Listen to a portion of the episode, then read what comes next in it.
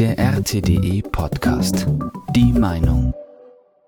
Die Münchner Blase. Die alljährlich wiederkehrende Sicherheitskonferenz in der bayerischen Hauptstadt ist unfreiwillig zu einem Sinnbild für die Lage des politischen Westens geworden. Es treffen sich diejenigen, die einer Meinung sind. Mit anderen Sichtweisen kann man sich nicht mehr auseinandersetzen. Realitätsverweigerung steht hoch im Kurs. Eine Meinung von Rüdiger Rauls. Spruchblasen. Berlin und München sind die Städte, in denen die Welt des politischen Westens noch in Ordnung zu sein scheint. Am Freitag, dem 16. Februar, hatte der deutsche Bundeskanzler Olaf Scholz und sein ukrainischer Kollege Wladimir Zelensky in Berlin eine sogenannte bilaterale Sicherheitsvereinbarung geschlossen. Darin beabsichtigt Deutschland, die Ukraine so lange wie nötig uneingeschränkt zu unterstützen, um der Ukraine zu helfen, sich zu verteidigen und ihre territoriale Integrität innerhalb ihrer international anerkannten Grenzen wiederherzustellen. FAZ 17.02.2024 Was wie ein starkes Signal daherkommt, täuscht. Zwar hatte bereits auch Großbritannien und am selben Abend auch noch Frankreich ähnliche bilaterale Abkommen mit der Ukraine geschlossen, aber sie verpflichten zu nichts.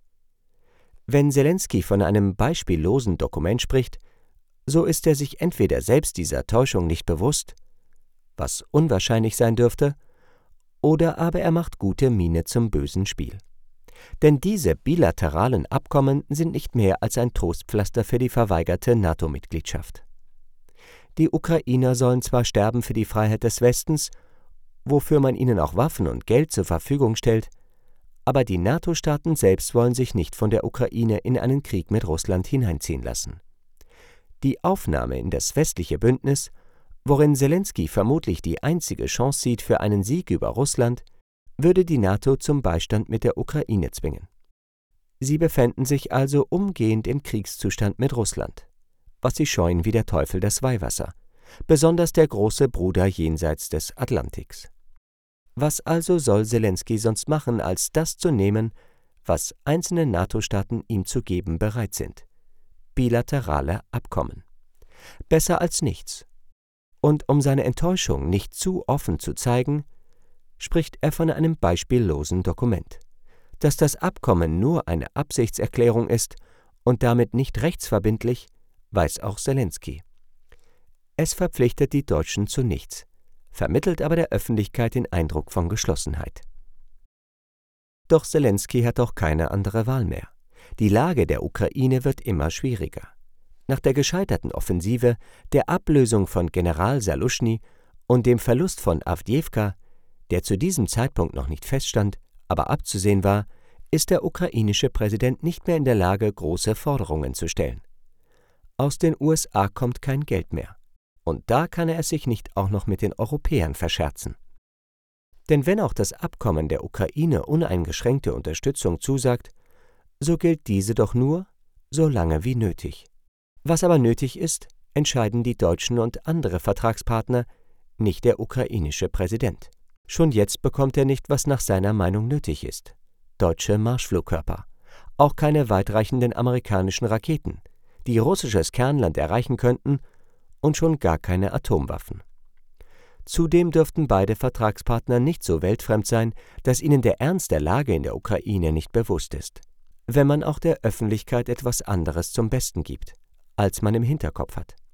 Denn im Widerspruch zum öffentlich erklärten Beistand steht die Formulierung Zitat Die Unterstützung gilt demnach auch für den Fall, dass es nach Ende des Krieges zu einem abermaligen Angriff Russlands kommen sollte. FAZ 17.02. 2024. Zitat Ende. Das kann auch so verstanden werden. Schließt endlich Frieden mit Moskau und wir sorgen dafür, dass sie euch in Ruhe lassen. Es lässt sich nur vermuten, dass in dem Falle Absprachen mit Russland ausgehandelt werden sollen, die weitestgehend die russischen Bedingungen erfüllen. Wie anders sollte der Westen eine geschwächte Ukraine beschützen können, wenn es bei einer stärkeren schon nicht gelang? Will man an der Seite einer besiegten Ukraine in den Krieg ziehen, den man sich mit einer ungeschlagenen ukrainischen Armee nicht zugetraut hatte? Geplatzte Blasen. Parallel zur Unterzeichnung des deutsch-ukrainischen Abkommens fand in München die Sicherheitskonferenz statt. Sie ist nur noch ein Ort der Selbstvergewisserung des sogenannten Westens. Nicht mehr der des globalen Meinungsaustauschs, der sie einmal war. Wer diese heile Welt stören könnte, wurde erst gar nicht eingeladen. Und wem das gar allzu harmonisch war, kam nicht. So gehören offensichtlich die Alternative für Deutschland, AfD, aber auch das Bündnis Sarah Wagenknecht, BSW, nicht zu den erwünschten Personen und schon gar nicht die Vertreter Russlands oder Irans. Der einzige, der nicht so recht in diesen Kreis passte, war der chinesische Außenminister Wang Yi. Auf China scheint man doch noch nicht ganz verzichten zu wollen oder zu können, jetzt, wo man es sich schon mit den Russen verscherzt hatte. Anscheinend ging selbst der Frankfurter Allgemeinen Zeitung die Einengung der Meinungsvielfalt zu weit. Zitat Dass unter den amerikanischen Gästen besonders viele Demokraten waren, bedauerten vor allem jene, die auf Gespräche mit konservativen Politikern gehofft hatten. FAZ 17.02.2024 Zitat Ende. Auseinandersetzung mit abweichenden Ansichten zu den Vorgängen in der Welt scheint man sich nicht mehr zuzutrauen. Offensichtlich zieht man es vor, sich in der eigenen Blase einzurichten, anstatt das Risiko einzugehen, durch andere Sichtweisen verunsichert zu werden. Und dennoch brach in den abgesicherten Raum von Einheitsmeinung und Selbstbetrug die Wirklichkeit herein. Zuerst kam die Meldung vom Tod Nawalnys. Damit war wohl auch die letzte Hoffnung zerstoben, dass Russlands Präsident Putin durch einen der ihren abgelöst werden könnte. Mit Nawalny waren endgültig die Aussichten auf einen Regime-Change gestorben, die bisher ohnehin an der Festigkeit der russischen Gesellschaft gescheitert waren. Wer sollte denn nun noch ein Anker sein für die westlichen Fantasien? Damit nicht genug. Musste dann auch noch die Meldung vom Fall der Stadt Avdjevka verdaut werden, die monatelang heiß und blutig umkämpft war.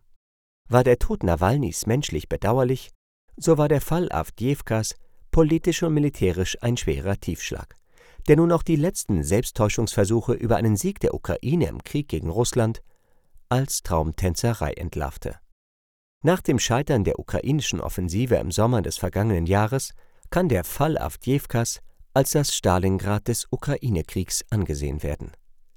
Solche Neuigkeiten passten so gar nicht in die ohnehin schon schwer angeschlagene Befindlichkeit der versammelten westlichen Führungsriege, hatte man doch sicherlich gehofft, hier wieder etwas Erbauung für die geschundene Seele zu finden.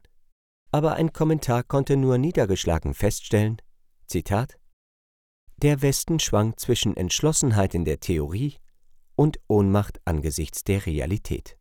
Zitat Ende. Schaumblasen wenn man sich auch selbstbewusst gegenüber seinen Widersachern gab, so konnte die innere Verunsicherung der Münchner Blase nur schwer verdeckt werden.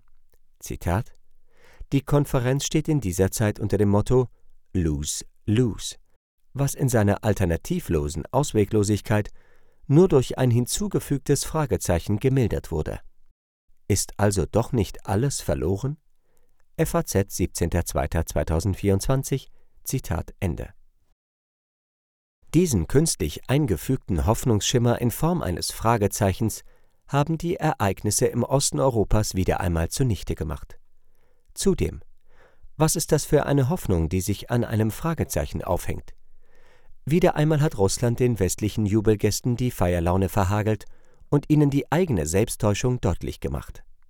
Es fällt dem politischen Westen immer schwerer, die Augen vor der Wirklichkeit zu verschließen aber man kann ihm nicht unterstellen, dass er sich nicht alle Mühe gäbe, weiterhin die Wirklichkeit nach allen Regeln der Kunst auszublenden. So bleiben vernünftige Schlussfolgerungen aus den neuesten Ereignissen weiterhin aus. Waffenstillstand in der Ukraine, Einstellung der Waffenlieferungen sowie der Verschwendung von Steuergeldern und Verständigung mit Russland sind keine Option. Stattdessen schwadroniert die amerikanische Außenministerin Kamala Harris, ja, es gibt sie noch, Zitat Wir werden demokratische Werte zu Hause und im Ausland verteidigen. Wir werden dem Aufstieg von Diktaturen entgegentreten. Das macht, da bin ich sicher, auch Amerika stark. FAZ 17.02.2024 Zitat Ende. Ob die Völker im Ausland das wollen, scheint für sie keine Bedeutung zu haben. Was würde denn Frau Harris sagen, wenn Russland, China, der Iran oder Nordkorea das eigene Gesellschaftssystem nach Amerika exportieren wollten. Auch mit der Stärke der USA ist es nicht weit her. Wenn Investoren und Sparer keine amerikanischen Staatsanleihen mehr kaufen, ist zappenduster. Schon jetzt müssen die USA jedes Jahr fast eine Billion Dollar Zinsen zahlen, etwa ein Drittel der gesamten Staatseinnahmen. Statt angesichts der finanziellen Lage der USA kleinere Brötchen zu backen, lebt sie immer noch geopolitisch auf großem Fuße. Zitat Sollte der Kongress Hilfen für die Ukraine blockieren, wäre das ein Geschenk für Putin. FAZ 17.02.2024 Zitat Ende. Harris sollte sich lieber Gedanken machen über Geschenke an das eigene Volk.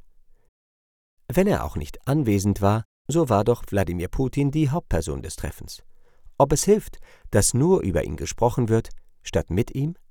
Stattdessen versuchte eine weitere kriegerisch auftretende Frau mit Appellen Auswege anzubieten. Die dänische Ministerpräsidentin Mette Frederiksen. Für sie sollten nicht Worte, sondern Taten die Wende bringen. Zitat Sie pocht auf mehr und schnellere Militärhilfen. Zitat Ende. Nun war das nicht gerade neu, vielmehr Inhalt jeder Rede, die seit dem Krieg in der Ukraine gehalten wurde und die Wende bringen sollte. Aber war das der Silberschweif, den Veranstalter Christoph Heusgen den Teilnehmern der Konferenz zu Beginn zu suchen aufgetragen hatte? Am Schluss der Veranstaltung wurde er dann doch noch fündig, und Heusgen konnte ihn den Teilnehmern mit auf den Nachhauseweg geben. Der Silberschweif war die Entschlossenheit des Westens. Doch so richtigen Glanz konnte auch er nicht verbreiten, musste ein Kommentator der Veranstaltung doch feststellen.